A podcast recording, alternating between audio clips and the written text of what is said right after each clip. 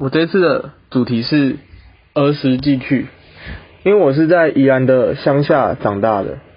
大概国小以前都是在那边的，就是阿公阿妈照顾，然后长大的。我记得小时候就是在田里面，还记得我跟我跟我弟，就是小时候为了抓青蛙，还有抓泥鳅，追着一只跑，然后玩到全身都是泥巴，然后那时候就是不敢回家，之后。到后面的水圳，拿石头把水圳暂时堵起来，等那个水位升高之后，当成冷泉再泡，然后回去的时候就是擦干就好了。还有小时候很爱在拿石头在田里面打水漂，然后打一打都会被阿公骂，就是他们每跟每次耕田的时候，机器都会卡到石头，那时候我我跟我弟就会自告奋勇的去。帮阿跟阿公说，我们要去把清把粘在墙上的福寿螺清掉，把这个当成一个任务这样子。有有趣的，也有温馨的。我我还记得之前国中国小，哎，好像是国中写作文的时候就有写到一篇，就是还蛮有画面的故事。那个画面就是小时候身高不高，然后眼巴巴的看着柚子树上的柚子。然后，我阿公就从后面把我抱起来去摘那颗柚子。在，我记得那时候国中国小写到作文的作文的时候，就是有还后面还还有被夕阳的余晖，那时候还被老师夸赞说这是一一幅蛮有画面的样子。因为在都后来长大之后有回到都市，然后在都市的社区内有规定，就是不能放放烟火、放鞭炮。所以那时候过年最期待的就是可以回阿妈家放鞭炮。哦，我们小舅舅每次都是买大概两一两百支充电炮，让我们放到爽，放个过瘾这样子。还记得小时候有就是跟着弟弟还有爸爸跟阿公他们，我们去田里面就是帮忙农作的时候，我弟肚子突然间剧烈疼痛，然后那时候临时找不到厕所，他就在旁边的。路边的水沟里面上大号，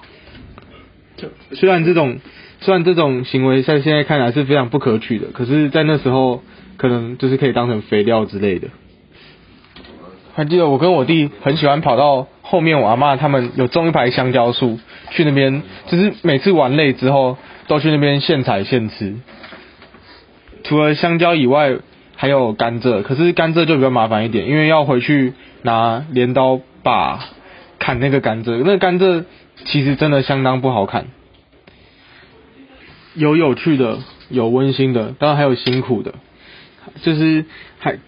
之前我跟我弟还有表弟他们，就是坐在阿公的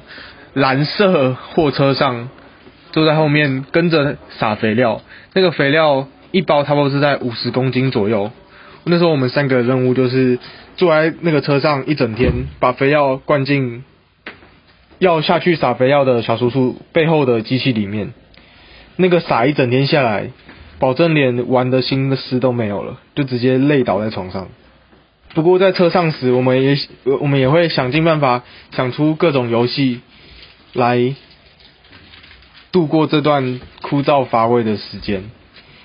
然后以玩游戏的输赢来决定下一次肥料是要谁来装之类的。还蛮好笑的。收收割稻子完之后，就是会绑成一一吨一吨的草堆，然后在太阳底下晒，那个味道很舒服。然后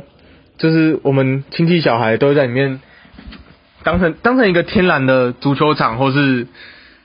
床之类的，在里面滚来滚去，翻来翻去。可是玩完之后，就是会全身都是都很痒，痒到受不了。虽然会痒，可是每次收完到之后，还是会一样会玩的不亦乐乎。转眼间，我现在已经大学二年级了，那些小时候的事也只能在回忆里面寻找。现在我们 亲戚兄弟亲亲戚家的兄弟，每个都各忙各的，各自有自己的学业学业或生活要顾，也各分南北。我们除了过年以外，很少但能像以前一样都聚在阿妈家里面玩了。因此，我们都相当珍惜过年那一段时间。那短短的五六天内，我们会想办法，我们应该都都有一种共同的默契，想要去回忆以前小时候玩乐的那种感觉。所以每次虽然一年可能只会见到一两次面，可是我们每次见到面还是很熟很熟，跟最好的朋友没有什么两样。现在有着课业压力，还有将来毕业之后要找工作的压力，眺望远方，那个压力如如海啸般往我席卷而来。再回想小时候那段朴实、朴实无华又单纯的时光。真的是一种非常大的对比。